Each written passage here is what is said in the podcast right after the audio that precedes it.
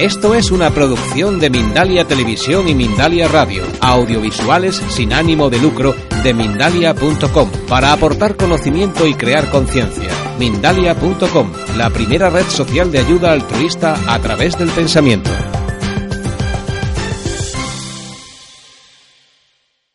Si hay alguna ciencia médica en la cual se investiga más en todo el mundo es en el no envejecimiento o el revertir el proceso de envejecimiento no solamente mejorarlo, porque en la, medicina tradicional se contempla la gerontología, como la, ciencia que estudia el proceso de, envejecimiento. Pero fijaros, podéis leer todos los libros de gerontología, la especialidad, y no hay ninguno que hable del no envejecimiento. Tratan por qué envejecemos, cómo ralentizarlo un poco y cómo corregir las enfermedades típicas, pero no habrá nada que hable de revertir. ¿Es, ¿Es posible revertir? Pues claro que es posible, y biológicamente, ¿eh? Ya no hablo de una curación mental, que eso vamos a ver la importancia que tiene, sino es que biológicamente, en el siglo pasado, el siglo XX, ha habido dos, dos biólogos que han ganado ya dos premios Nobel por eh, investigar sobre el no envejecimiento, el revertir. El primero fue entre los años cincuenta y tantos, que ganó su primer premio Nobel, descubrió, eh, hola, la hormona clave del envejecimiento. Y luego los años 90 fueron tres biólogos, dos caballeros y una señorita que descubrieron, bueno, ellos llegaron más allá, dijeron, no hay razón para que el ser humano muera. Dice, nos ha dejado asombrado lo que hemos descubierto porque el ser humano en potencia debería ser eterno. Si puede ser eterno, por lo menos cumplir 120 años, que parece ser ahora, que es la cifra que todo el mundo va a tratar de perseguir. 120 años como mínimo como estamos ahora. Entonces ya, si os digo, bueno, ¿queréis vivir 120 años como mínimo como estáis ahora? Hombre, virgencita, que me quede por lo menos como estoy. Pues sí, como estoy y no empeoro, sí. Pero, ¿y si yo os digo, no, es que no solamente como estamos ahora, es que es posible retroceder un poco? Pues claro, todo el mundo se va a apuntar si encima tiene un, piso propio, tiene gente que le quiera a su alrededor, tiene y posibilidad económica para viajar. ¿Quién nos apuntaría a disfrutar de la vida hasta los 120 años? Bueno, así que la primera pregunta o la primera cuestión que yo os voy a hacer, os voy a, si no me enrollo mucho, os prometo que es que siempre me quedo corto. Sabéis que llevo unos dos años hablando del, de esta, de revertir el envejecimiento. Y siempre me quedo corto y lo que la gente quiere, dice, bueno, pues dime cosas en concreto que pueda apuntar y comprar.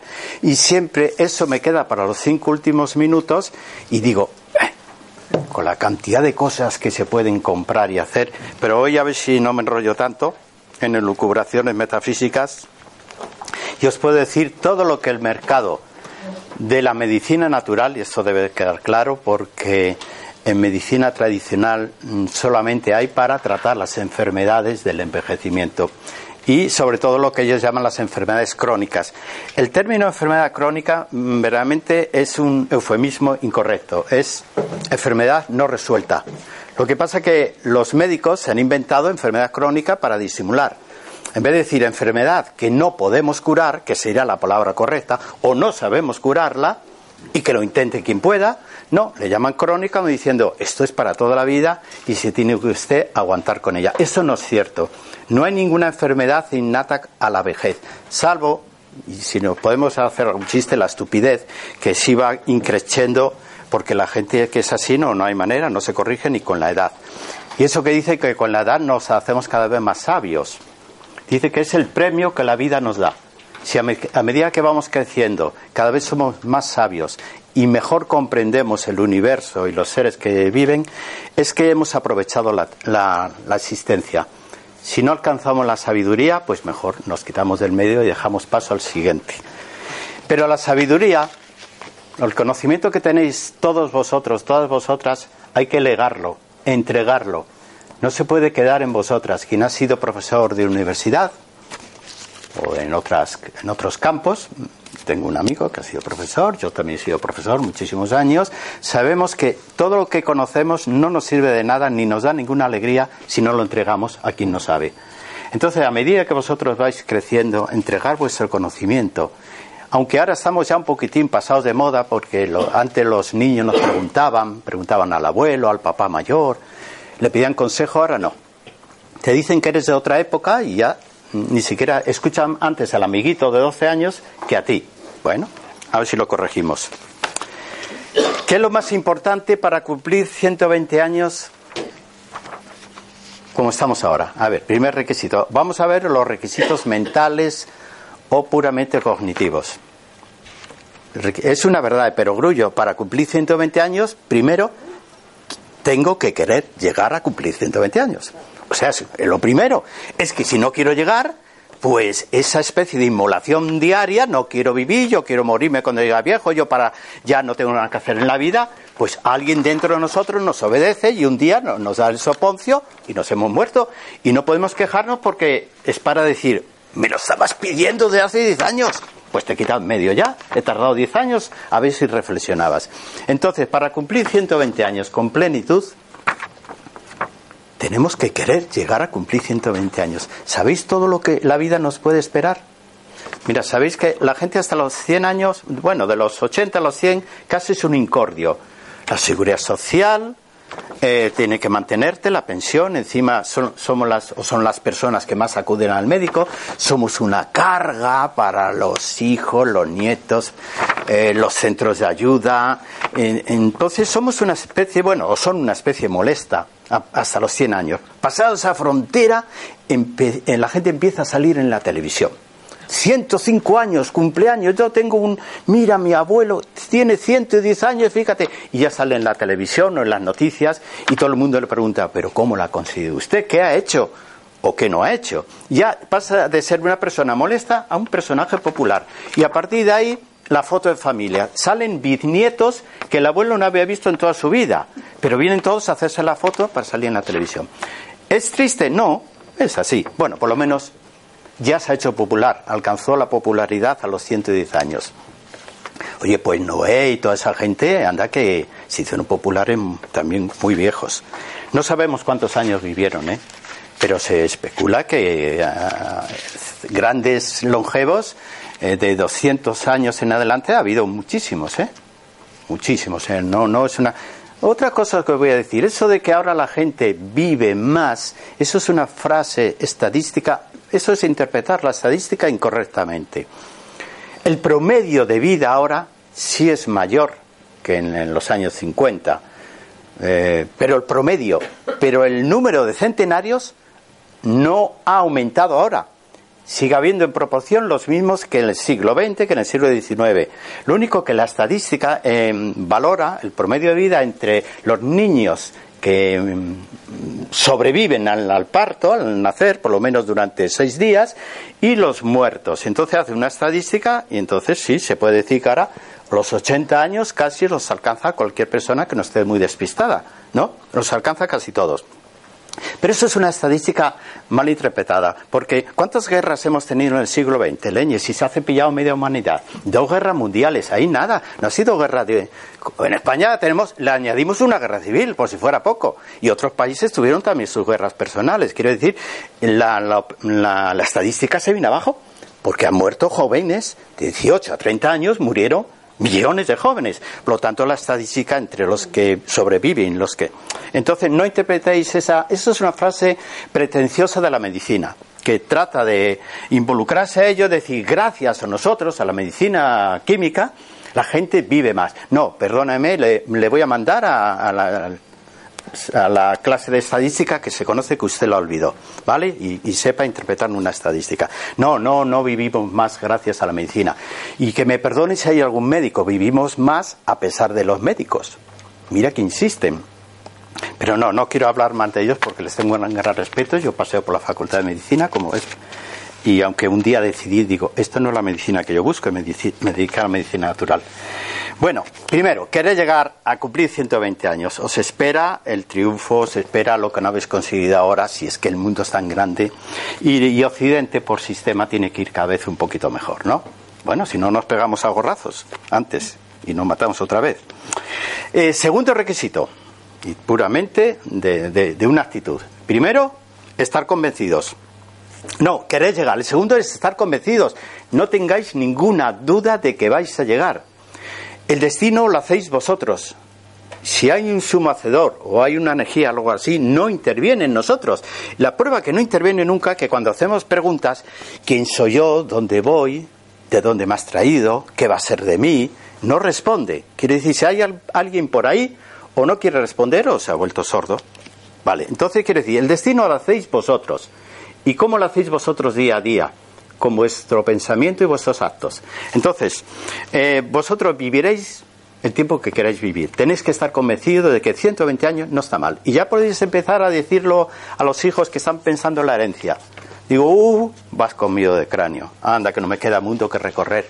Digo, me, me la voy a cepillar toda la herencia.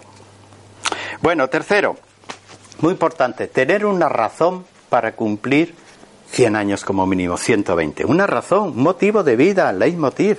Tenéis que tener una razón. Y la razón no puede ser el ombliguito vuestro. O sea, mirarse mi bienestar no es una razón. La razón es mm, ¿para qué?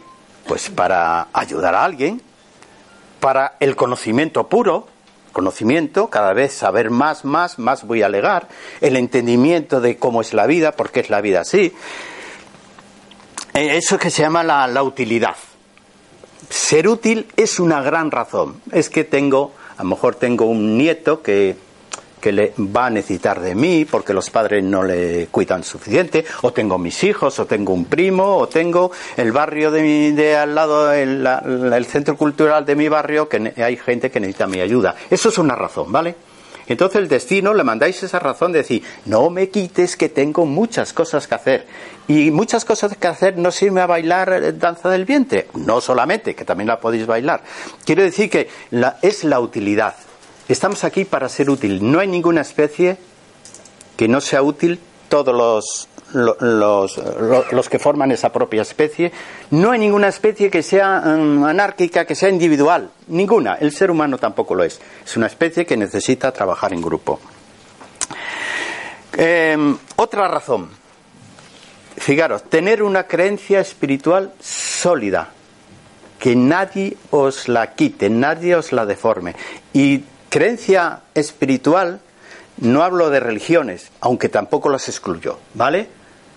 una creencia espiritual que vosotros penséis que hay mucho más que aquello que vemos. Mucho más que lo que es, lo que es tangible.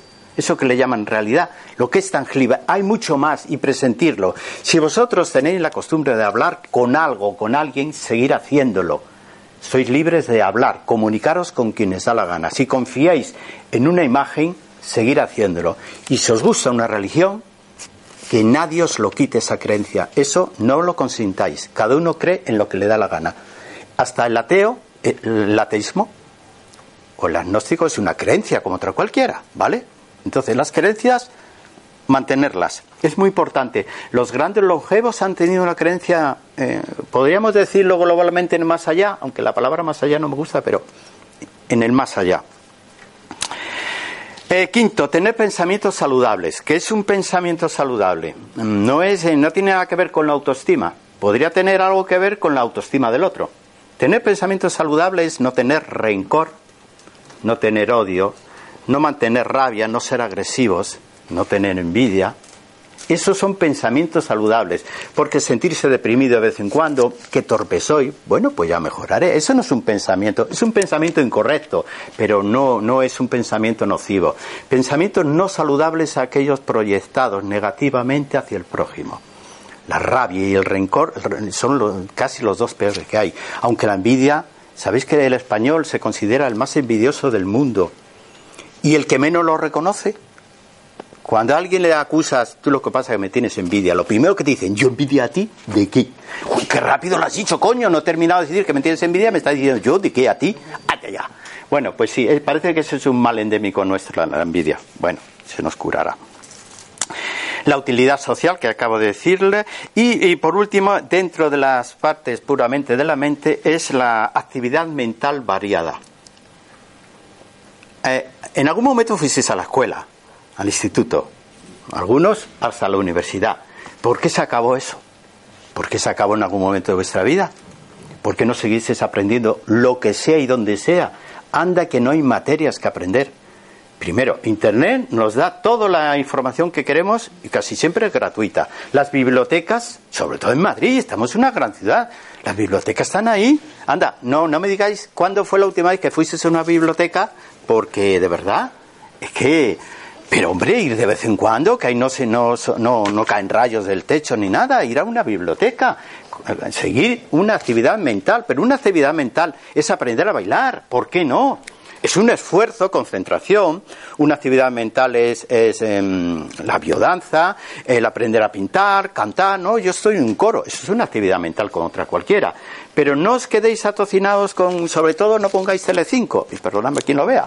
Pero tenéis otros canales, coño. Mira que ver Telecinco. Entonces, eso sí sería una actividad incorrecta. Vale. Si me paso, perdóname, porque sentido del humor es que hay que tenerlo. Bueno, bueno, ahora vamos a ver las partes prácticas, que voy muy bien de tiempo. Eh, primer requisito ya práctico, en aspecto fisiológico, vamos a ir luego la biología la vamos a tocar después, pero ahora vamos a tomar el aspecto, la fisiología. Es imprescindible totalmente en el aspecto práctico dieta hipocalórica. Si no, no hay nada que hacer. Mira, los experimentos que se han hecho con ratas estuvo bien claro. La ¿Por qué se investiga con ratas? ¿Sabéis por qué? Lo más parecido al ser humano, pero el ciclo es tan corto que en poco tiempo se sabe todo lo que al ser humano le puede ocurrir, porque son tan parecidas a nosotros, pero el ciclo biológico es cortísimo. Bueno, pues se pusieron dos tipos de ratas alimentadas tradicionalmente, lo que pensamos que a la rata les gusta, no le hemos preguntado, pero bueno, se supone que eso es lo que les gusta por lo que lo comen, a lo mejor lo comen porque otra cosa no tenían. Y, otras ratas se le puso lo mismo, pero muy poquito, o sea, mientras la ración mm, tradicional era esto, a esta rata le pusieron esto. Bueno, al cabo de 15 días, muchas de las ratas normalmente eso ya habían enfermado, otras ya habían muerto, mientras otras tenían las que eh, tenían la dieta hipocalórica tenían una vitalidad enorme y triplicaron su promedio de vida. Tiene narices, triplicar el promedio de vida. Fijaros que nosotros tenemos 80 años de promedio. Ahora triplicarlo. Uy, la cifra que nos da. Esto se queda corto, ¿eh? 8 por 3, 24. Uy, 240 años, Dios mío. Lo que me queda por hacer. Bien, y eso solamente es el primer escalón que se descubrió, dieta hipocalórica. La medicina mm, en nutrición eh, sufre es el, talón de Aquiles de la nutrición porque eh, aconsejan de nutrición los médicos y los pediatras, los psiquiatras, y sabéis que en la nutrición en, medicina se, se, estudia de pasada, es una especialidad. Si quieres saber nutrición, una especialidad, pero ellos aprenden lo elemental de la, de la nutrición. ¿Por qué digo esto? Porque cuando yo estudiaba medicina, yo estudiaba unas cosas de nutrición que yo asumí como válidas. Bueno, pero mm, con el tiempo se demostraban que estaban equivocadas. Las sorpresas que siguen vigentes en los libros. Algunas de esas cosas, o muchísimas, sigue, siguen hablando de cosas como que la, mm, el ser humano necesita unas calorías promedio entre 2.200, 3.500, 3.800. Y esas cifras erróneas siguen ahí perennes. Dice que las vitaminas, las eh, liposolubles, eh, hay que tomarlas todos los días porque se eliminan, no hay depósitos. Eso no es cierto. Las vitaminas hidrosolubles encuentran sus depósitos dentro del cuerpo. Si un día, a ver si me da tiempo de explicar dónde se depositan. Y dicen que las vitaminas liposolubles, cuidado, que son tóxicas, eso también son cifras erróneas, que eh, luego te dicen que necesitamos cuántos, 60% de carbohidratos, 25% de grasas, ahí tenemos 85, ¿y qué queda? 15% de proteínas. ¿Qué? ¿Qué? ¿Qué demencia?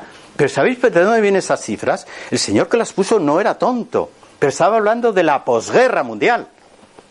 Pero que vamos a comparar, donde la gente, las casas no eran como ahora, el clima era, era insoportable porque cuando hacía frío, hacía frío porque no había manera, la humedad se colaba hasta en los huesos de las personas, la gente comía mal, el agua era eh, mejor no beberla, Entonces te decían, claro, mm, toma caloría y además el trabajo que tenía la gente, hombres y mujeres, era inmenso. Las mujeres solían tener un porrón de hijos, con lo cual, ala, ya puedes tener energía, mujer, porque no vas a poder con mi madre, tú, pues siete hijos, por eso lo sé la energía que tenía esa mujer. Entonces, ¿pero qué tiene que ver con ahora? Que pones un botón y ya tienes la, ropa. Ya, lavar la ropa no es como antes, ¿os acordáis cómo se lava la ropa? Yo tenido en casa de mi madre, veo todavía la, la pila de restregar. Eso era trabajo. Y para esa época, los 60% de carbohidratos y las grasas, sí. Las grasas tenían que tomarlas eh, más que nada porque el frío era inmenso. Cuando te tocaba el frío, la única manera de defenderte era tomando grasas, que sabes que te, te protegen del frío. Pero no tiene nada que ver. Entonces, la cifra de proteínas, como la gente vivía tan poquito, 45 años, 50 años con suerte, pues ¿para qué íbamos a dar proteínas? Pero esto ha cambiado. En Occidente no tiene nada que ver. Occidente, y ya te hablo de casi todos los países, ya tienen otra forma de vivir. La, la, índice de proteínas hay que cambiarlo, hay que aumentar. ¿Para qué sirven las proteínas?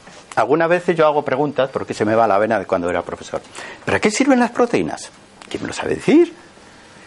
Ya os he dicho la pista que los carbohidratos y las grasas eh, energéticos, venga, decirme algo, para formar los tejidos, pero todos no hay ni uno que no...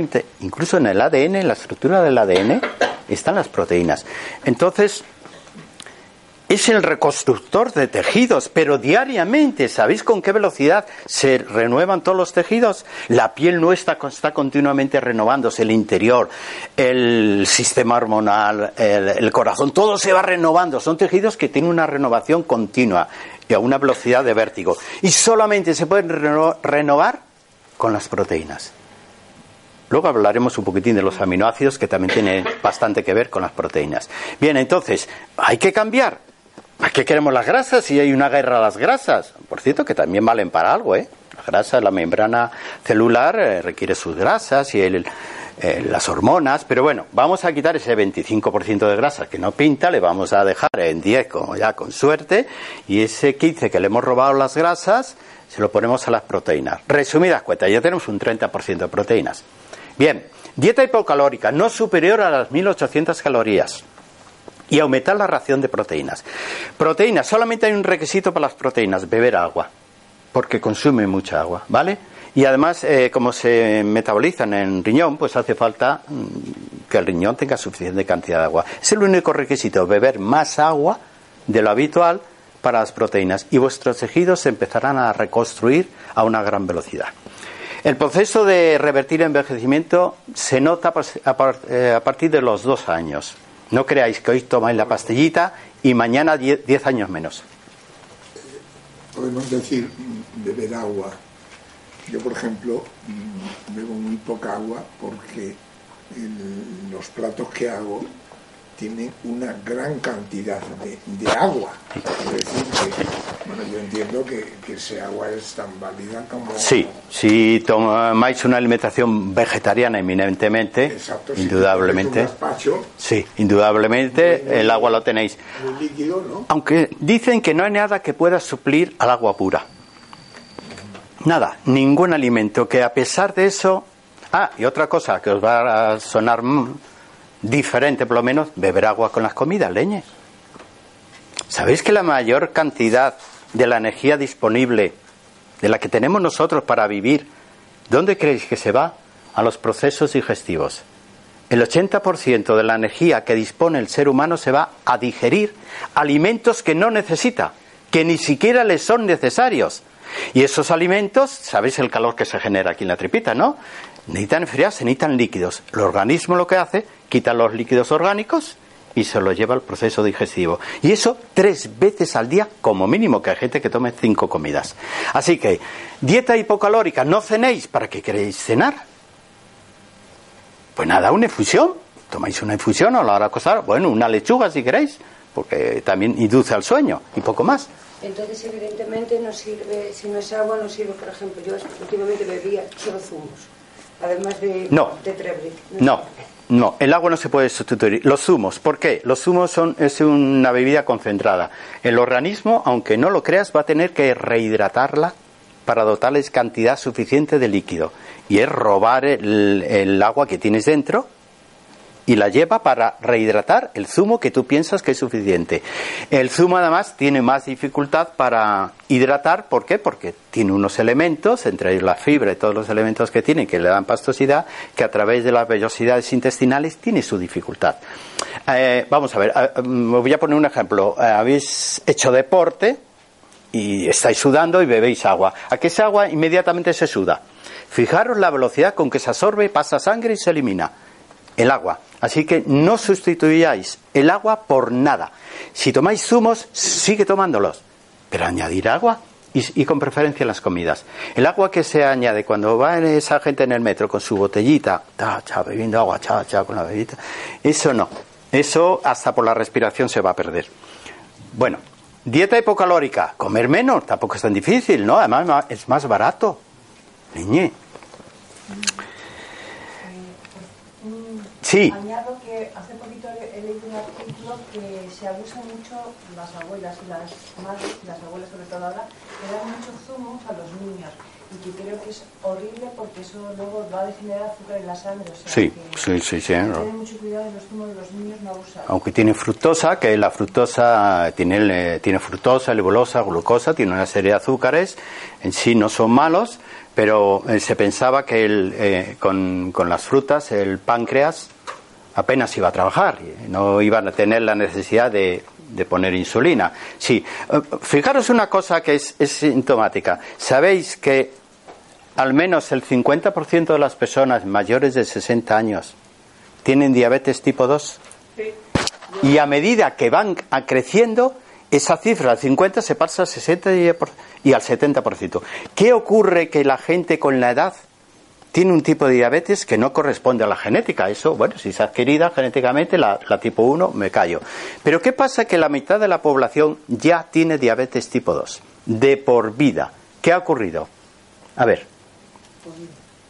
La comida. Hemos agotado el páncreas. Creemos que la digestión es exclusivo de qué? Del estómago, el intestino. No, es el páncreas, es el hígado, la vesícula biliar, los que trabajan sin parar para hacer el proceso digestivo. Y el páncreas se agota, no solamente por la insulina. ¿Qué otra cosa fabrica el páncreas? Las enzimas.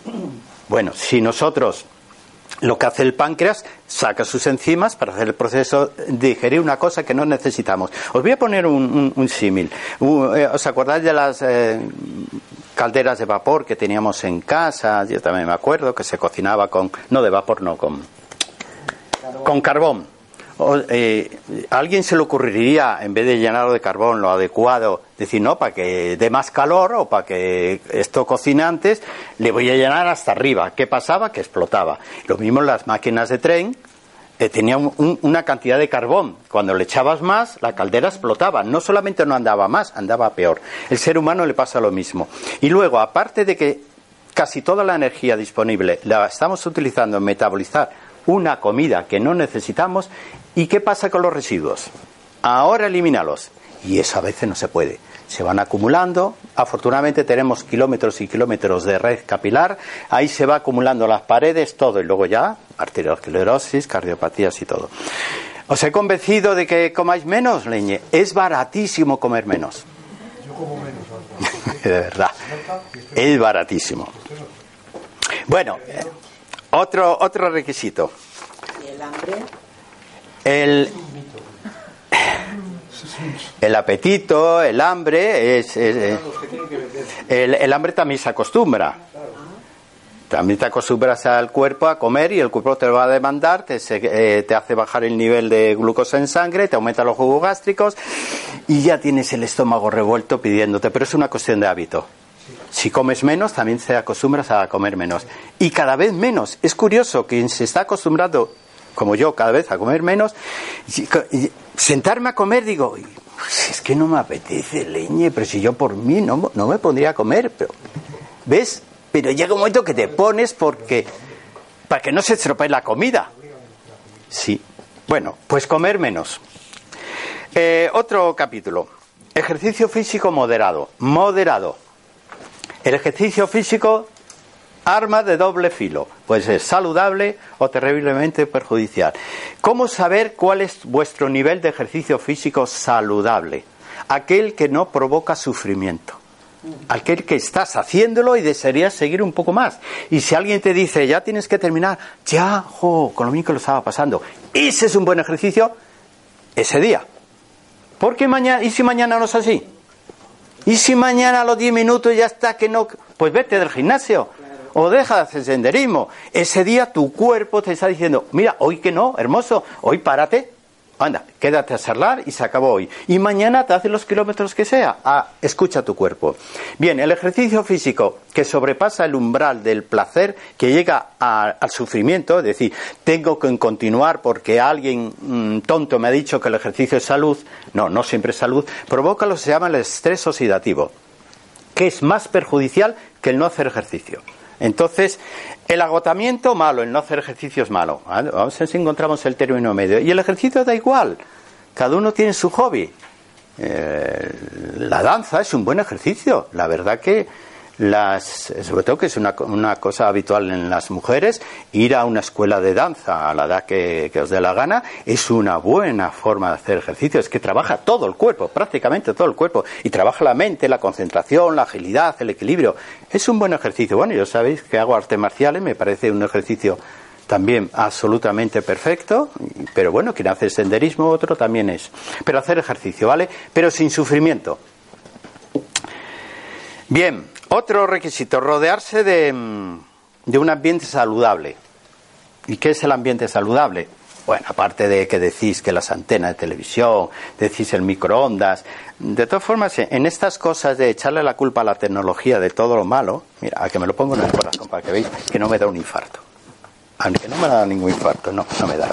Bien, no le eché la culpa a toda la tecnología porque la humanidad es típica en, creer en, en, cuando sabéis cuando vinieron los primeros trenes, los caballos de vapor que se llamaban antes, eh, la gente les eh, tiraba la, eh, dinamitaba las vías, no lo quería, las quitaba las vías, dice esto es hora del demonio, esto es el infierno, una máquina aquí metiendo ruido, echando humo, con lo bien que íbamos nosotros a caballo con la diligencia, pero eso ocurrió con el tren, y aquí ahora nos gusta el tren, sobre todo el AVE nos gusta un montón.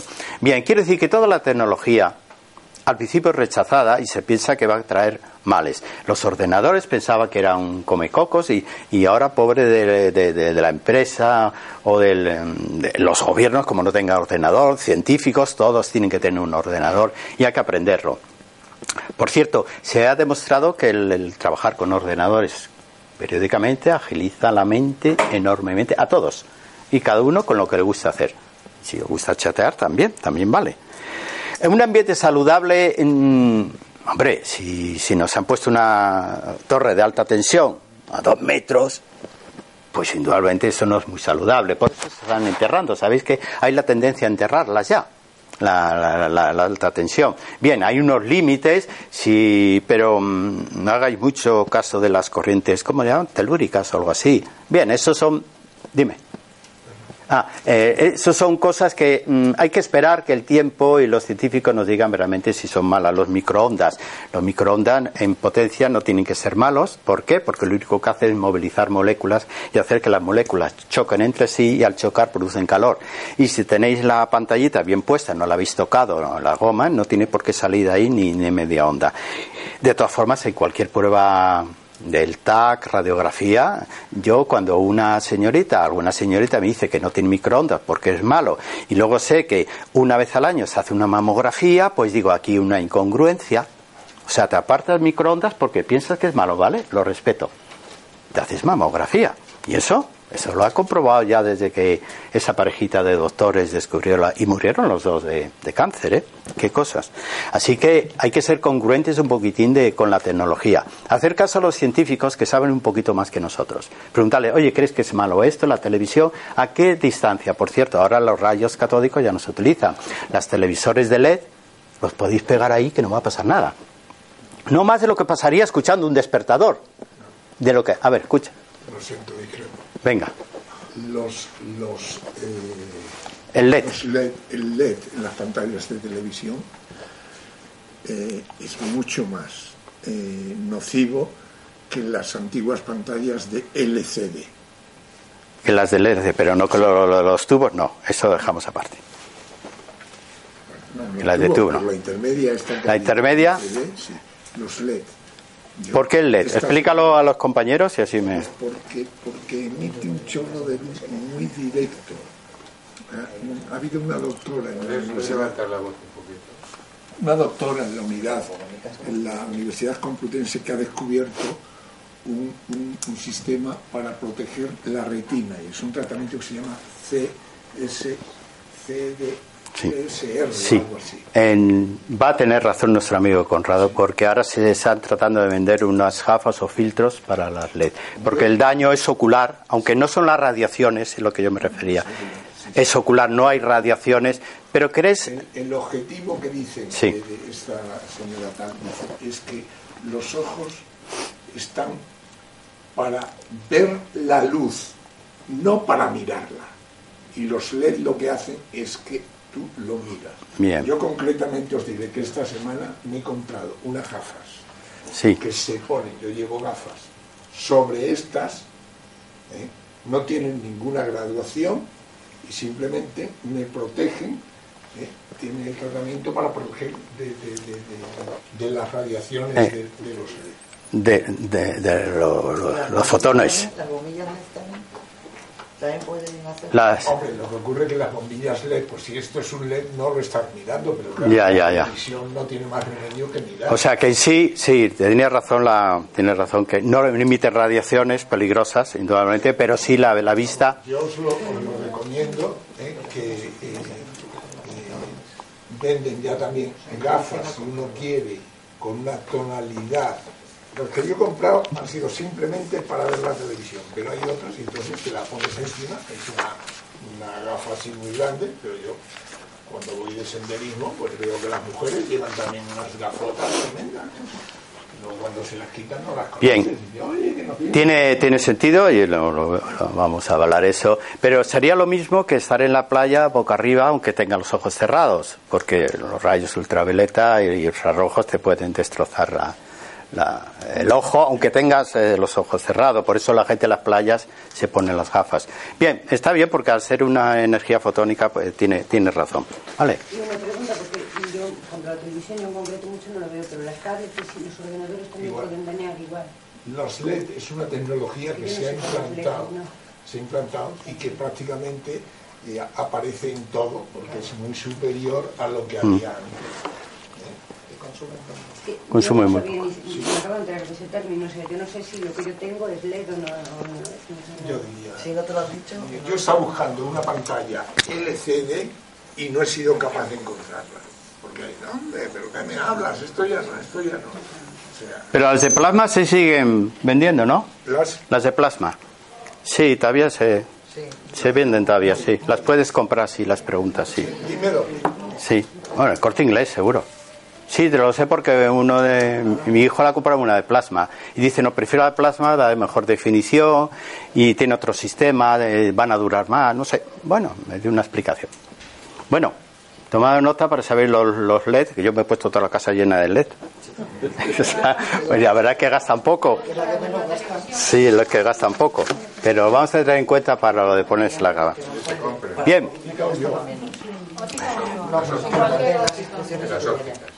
No, en las ópticas tiene que tener un contrato con esta señora, la mayoría. O sea, se compran también muchas ópticas de la periferia, en Coslada, en San Fernando, tal, pero digo, bueno, a ver si me tengo que ir a Coslada a comprar esto. Y lo vi, está en óptica Ulloa, si lo metéis en Sí, sí, sí. Tiene... Bueno, seguimos, Conrado. ¿Qué es esto? Ah, una X no, hombre. Bueno, dale un sentido más biológico, anda. Ándale, un cromosoma, vale. ¿Y qué hay y dentro? ¿Qué tenemos? Ahora lo sabéis, ¿no? El ADN, vale. Esta es la... Os he dicho que había dos teorías, me voy a ir a la última. Em, luego tocaremos la primera, la de los años 50, que es muy interesante también sobre el proceso de el no envejecimiento. Estos fueron los tres doctores en biología que ganaron el premio Nobel en los años 95, 96, no sé exactamente, y fueron ellos los que se asombraron de que el ser humano muriese y sobre todo encontraron de que mm, por qué moríamos y por qué había gente que envejecía muy mal y moría pronto. aparte de lo puramente casual, un accidente, algo así, ¿no? Dice que no, no. Y aquí llegaron a la conclusión. Verás, esa no es una teoría mía. Esta parte de aquí, la parte distal, seguro que sabéis lo que es, seguro si no lo recuerdo yo, estos son, son los telómeros. Los telómeros son los extremos que hay en los cromosomas. Es como una especie de vaina, como la vaina de mielina de los nervios, y protegen al, al, cromosoma, lo protegen en su totalidad y evitan que se deteriore, sobre todo cuando hay la mitosis. Eh, luego vamos a hablar de eso, luego ahora. Cuando mm, hay una cosa que a los científicos les, Aquí una célula, se produce la mitosis y se salen dos células y hay algún biólogo que me corrija me lo perfeccione como. Y de las dos partes, una se destruye, desaparece, queda la otra que es idéntica a la que había. Si es idéntica porque la gente envejece. En teoría no tiene que envejecer. Si es idéntica, tiene la misma información, las mismas características y sabe lo que debe hacer, ¿por qué envejece? Bien, eh, se descubrió que en el proceso de la, de la duplicación, el cromosoma se deterioraba y perdía la información parte. Supongamos que aquí hay eh, mil bytes de información y en cada duplicación va a perder 50. Pues como eso se duplica continuamente, empezaba a duplicarse va a perder información. Ahí encontraron la razón de por qué el cuerpo humano, que cada vez tiene más información, cada vez más sabio, cada vez sabe menos cómo repararse. ¿Por qué un niño de 7 años tiene una herida y su organismo se repara con una precisión y rapidez que nos asombra. Un niño tiene una fiebre de 44 que se nos muere y al día siguiente está corriendo por la calle. ¿Por qué? Si no tiene información todavía suficiente, su organismo no sabe. Pero los procesos de reparación son, son asombrosos. ¿Y qué ha pasado en mi cuerpo a la edad que tengo yo, a los 69 años de edad? ¿Por qué teniendo más información que cuando yo era niño? Porque mi cuerpo no lo sabe repararse lo debía haber aprendido, cómo repararse, ¿no? Pues no. Y no lo, y no lo sabe porque va perdiendo. Va perdiendo información en estos famosos telómeros. Va perdiendo información de tal manera como, sabéis, el Windows, a fuerza de años, de borrar y grabar, borrar y grabar, se va corrompiendo. Archivos ya no encuentran su homólogo y no saben y se ha perdido información. Nuestro cuerpo igual va perdiendo información. Y si no tiene información, el programa de restaurar el corazón, por ejemplo, se encuentra torpe, le faltan datos y no lo repara hasta que se muere. Esto es lo que averiguaron. Dice, bueno, ya sabemos que lo que ocurre, el famoso telómero, se va perdiendo mm, y la información se pierde. Ya sabemos por qué envejecemos, por qué nos morimos. Y la pregunta es, vale, ¿y ahora qué? Es la pregunta que se hicieron. Bueno, siguieron investigando eh, y descubrieron una enzima, la telomerasa. Esta debe ser la encargada de cuando ve un deterioro, repararlo. Pero esa enzima eh, no se produce en muchísimas ocasiones. Y llega un momento que no se produce de nada, entonces el telómero desaparece, que es el extremo, y esto se queda totalmente al descubierto. Esto ya, ya es un, es un cromosoma corrompido y solamente queda la muerte como recurso. Entonces descubrieron la telomerasa y dice, bueno, ya sabemos que va a depender todo de esto. ¿Y sabéis en qué se quedaron? Dice, bueno, sabemos que la telomerasa y cómo activamos, cómo le damos de comer a la telomerasa. Ahí se quedó y no siguieron investigando. Pero detrás de ellos sí vino mucha gente. Sobre todo, ¿sabéis que vinieron laboratorios? Laboratorios farmacéuticos que dijeron, ¿cómo averigüemos cómo activa la telomerasa? esto sí que nos forramos. Y empezaron, y fueron todos, y veréis que, qué sentido tiene eso, todos fueron a la medicina natural, a los remedios naturales. Yo tengo una médica por tenerla, porque tengo que tener, y me dijo que tenía tensión un poco alta, me dijo, te voy a mandar medicamentos, y yo le di un razonamiento, digo, mira, yo no estoy dispuesto a tomar un medicamento toda la vida, para una enfermedad que encima no me va a curar, si supones que tengo algo de hipertensión pero tendrás que hacerlo. No, no tengo que hacerlo, digo, te lo voy a demostrar. Y la, tensión me la acabo de tomar, tengo 12 y medio hoy al venir aquí, que es óptima para mi edad. 12, 13 es óptima. Y me la he curado con remedios naturales. Y no he hecho caso. Por ejemplo. Ah, Bueno, si ya sabéis que luego me quedo en la cafetería con los amigos, que si queréis, luego nos subimos y me hacéis las preguntas que queráis, ¿eh? De medicina, sin ningún problema. Vamos para los chicos, hombre. ¿Qué le mandamos a los varones? A ver, para el varón, la... hay tres plantas para nosotros. El ginkgo biloba, para chicos, no quiere decir que para chicas no valgan, estas. No quiere decir que para las mujeres no valgan, pero no tienen la utilidad que tienen para nosotros. El, el ginkgo biloba para nosotros, la ortiga verde, ortiga verde, no la blanca, ortiga verde, y una hierba que se llama sau palmetto, o em, aquí se vende como sabal. Eh, la repito, ginkgo biloba, ortiga verde, sau palmetto. Esas toda la vida para nosotros, porque nosotros tenemos unas enfermedades inherentes a los varones. Nosotros la testosterona tiene una tendencia a desvariar y cuando la testosterona nuestra desvaría no es que nos pongamos agresivos solamente, sino que todo el cuerpo enferma. Y eso que os estoy diciendo va a controlar nuestra testosterona, no la va a disminuir, va a impedir que se forme una, una testosterona, que se llama mm, dihidrotestosterona, que es la que produce el cáncer, va a impedir que se forme ningún cáncer hormono dependiente nosotros. Va a permitir que nuestra próstata esté en óptimas condiciones y que nuestro aparato reproductor, que no nos oigan, siga funcionando. ¿Vale? Ya se ha dicho, ya sé que todos vais muy bien. El ginkgo biloba, artiga verde, sao palmetto, pues te diré, el, el- no, el ginkgo biloba, las hojas no tienen ninguna, tiene que ser el extracto. Extracto. La ortiga verde, sí la puedes tomar en hierba, y como si vas al campo y coges ortiga, la escaldáis y ya ha dejado, ya no pica, ¿eh? La ortiga se hace así, se escalda en agua muy caliente, fa, fa, fa, como se hace con el pulpo, no sé qué, fa, se escalda un poquito y ya la podéis tomar en ensalada. Digo, los pueblos sabios toman la ortiga, pero que no, la tomáis en infusión. ¿Se, se vende en extracto también? Sí, sí, sí. Y el sao palmetto, pues lo mismo, el sabal lo vais a encontrar en pastillas o en extracto. Eh, el otro día estuve en un botánico, tenía, vi la- el sao palmetto, que es una, plan- una palma enana, preciosa esa además. ¿Qué más vamos a tomar nosotros? Espera. Todos los días.